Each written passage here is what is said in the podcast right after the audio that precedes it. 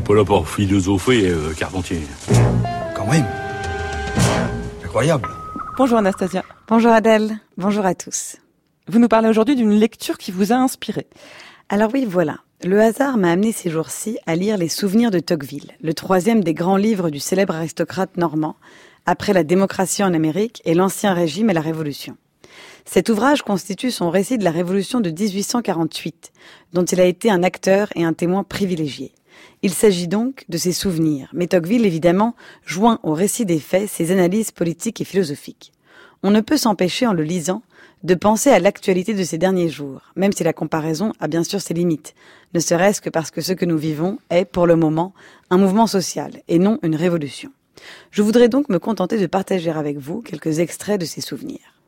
Décrivant le régime finissant de la monarchie de juillet, Tocqueville écrit dans le premier chapitre de la première partie en 1830, le triomphe de la classe moyenne, c'est ainsi qu'on appelait la bourgeoisie, avait été définitif et si complet que tous les pouvoirs politiques, toutes les franchises, toutes les prérogatives, le gouvernement tout entier se trouvait renfermé et comme entassé dans les limites étroites de cette seule classe, à l'exclusion en droit de tout ce qui était au-dessous d'elle et en fait de tout ce qui était au-dessus.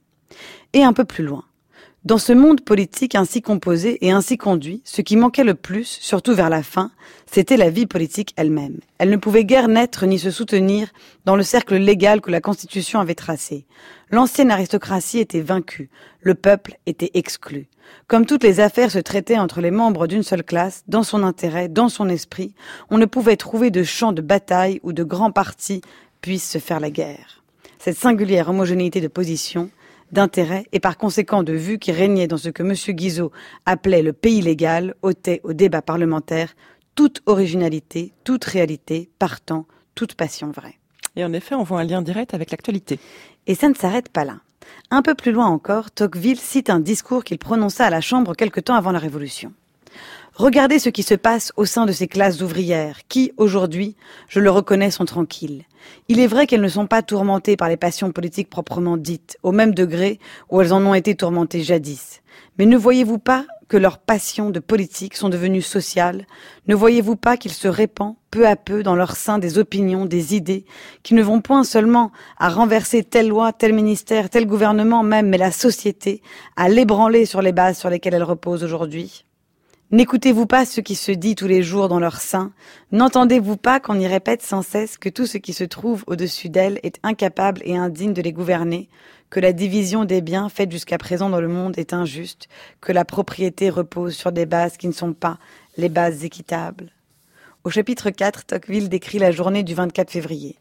Je descendis aussitôt et n'eus pas plutôt mis le pied dans la rue que je respirais pour la première fois l'atmosphère des révolutions. Le milieu de la rue était vide, les boutiques n'étaient point ouvertes, on ne voyait point de voitures ni de promeneurs, on n'entendait point les cris ordinaires des marchands ambulants, Devant les portes, les voisins causant entre eux, à demi-voix, par petits groupes, avec une mine effarée, toutes les figures bouleversées par l'inquiétude ou par la colère. Je croisais un garde national qui, le fusil à la main, marchait d'un pas pressé, avec un port tragique. Je l'accostais, mais ne pus rien apprendre de lui, sinon que le gouvernement faisait massacrer le peuple. C'était toujours le même refrain. On comprend que cette explication ne m'expliquait rien. Notant que les jeunes bourgeois soutiennent la République, Tocqueville commente je fis, à cette occasion, une réflexion qui s'est bien souvent présentée depuis à mon esprit. C'est qu'en France, un gouvernement a toujours tort de prendre uniquement son point d'appui sur les intérêts exclusifs et les passions égoïstes d'une seule classe. Cela ne peut réussir que chez des nations plus intéressées et moins vaniteuses que la nôtre. Chez nous, quand le gouvernement ainsi fondé devient impopulaire, il arrive que les membres de la classe même pour laquelle il se dépopularise préfèrent le plaisir de médire de lui avec tout le monde au privilège qu'on leur assure.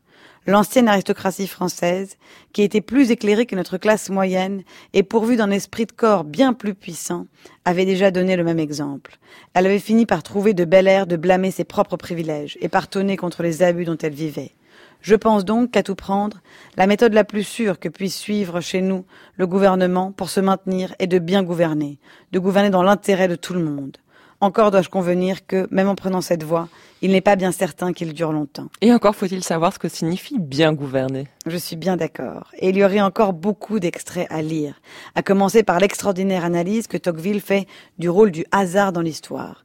Mais je dois m'arrêter là, et je ne peux que vous inciter à vous plonger ou à vous replonger dans l'œuvre de ce grand penseur. C'est noté. Merci pour cette invitation à lire Tocqueville, Anastasia Colosimo. Votre chronique est à réécouter en ligne sur le site du Journal de la Philo.